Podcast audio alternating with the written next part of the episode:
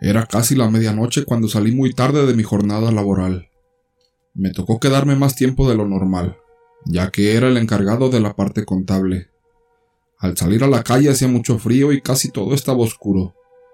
Se veían apenas algunas luces encendidas a lo largo de la calle, y los sonidos de los grillos era lo único que se sentía ante tanta soledad y silencio. Solo quedaba esperar la última ruta de autobús que pasaba exactamente a la medianoche. Para mí, eso no era problema, ya que anteriormente ya había salido tarde y sabía qué hacer. Pero las cosas tomaron otro rumbo cuando vi que ya había pasado la hora promedio, y el esperado autobús no pasaba. Vi una luz a lo lejos que me llenó de calma, ya que era tarde y el autobús era lo único que podía llevarme a mi casa. Al acercarse el tan esperado vehículo, noté que se veía algo raro. Tenía el número 302, número que no pertenecía a ninguna ruta de autobuses conocidas. Sus luces eran algo opacas. Casi no hacía sonido su motor y estaba prácticamente vacío. Lo extraño que a esa hora, un autobús venía en promedio casi lleno. Pero pensando en que ya podía irme a mi hogar, no me importó y subí. Al subirme pagué mi pasaje y noté que el conductor era algo raro.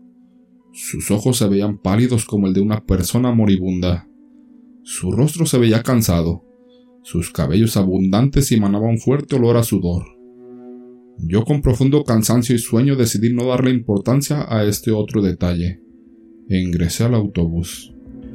Vi que el autobús solo iba de pasajero un señor de avanzada edad. Me senté a dos sillas cerca de él y lo saludé de buenas noches.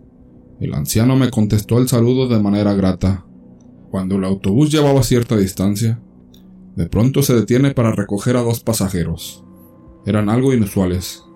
Para mí solo se trató de dos hombres de apariencia normal, pero estos al subir, le causaron una impresión fuera de lo normal al pobre anciano. El anciano se sintió desesperado e inquieto. Yo no entendía la actitud del señor al ver estos dos pasajeros. De repente, el anciano me grita de manera de reclamo. Devuélveme mi billetera. Yo no podía entender por qué el anciano me acusaba de robo y le dije, ¿de qué me habla, señor? El anciano me hace una seña como queriendo decir que le siguiera el juego. Yo aún sin entender. Pero tomando en cuenta la actitud del anciano, le sigo el juego. En la próxima parada hay una estación de policía. Arreglemos ese asunto allá, le dije. Los dos tipos observaban la escena pero sus miradas eran macabras, con sus ojos casi brillantes. La verdad se sentía una presencia maligna proveniente de ellos. Yo y el anciano nos bajamos del autobús ante la mirada maligna de estos dos hombres. Al bajarse el señor poco a poco se calma, y yo le pregunto por qué había tomado esa actitud y se veía tan asustado. El anciano me dice ¿No lo notaste? Esos dos hombres no tenían piernas y estaban flotando. Sentí la sensación de que íbamos a morir. Al día siguiente salieron las noticias que un autobús con número 302 apareció en el fondo de un barranco con más de 20 pasajeros muertos y calcinados por las llamas. Lo peor es que los cadáveres estaban en posiciones de desesperación como si algo los hubiera atrapado antes de morir por el fuego. Yo lo vi en las noticias y no lo podía creer. Al final el anciano tenía razón. De ahí surgió la leyenda que el autobús 302 realiza un recorrido por cualquier parte del mundo después de la medianoche para recoger pasajeros y llevarlos a su destino inevitable, la muerte. Segundo relato. A mi bebé se lo llevó la llorona. ¿Cuántas veces hemos escuchado a nuestros ancestros hablar de la llorona? O colocar tijeras en forma de cruz cerca de los bebés o cerca de la medianoche en lugares muy poco habitados se escucha todavía un lamento muy cercano de una mujer, llorando fuerte o gritando. Luego poco a poco se va. Aquí empieza este relato.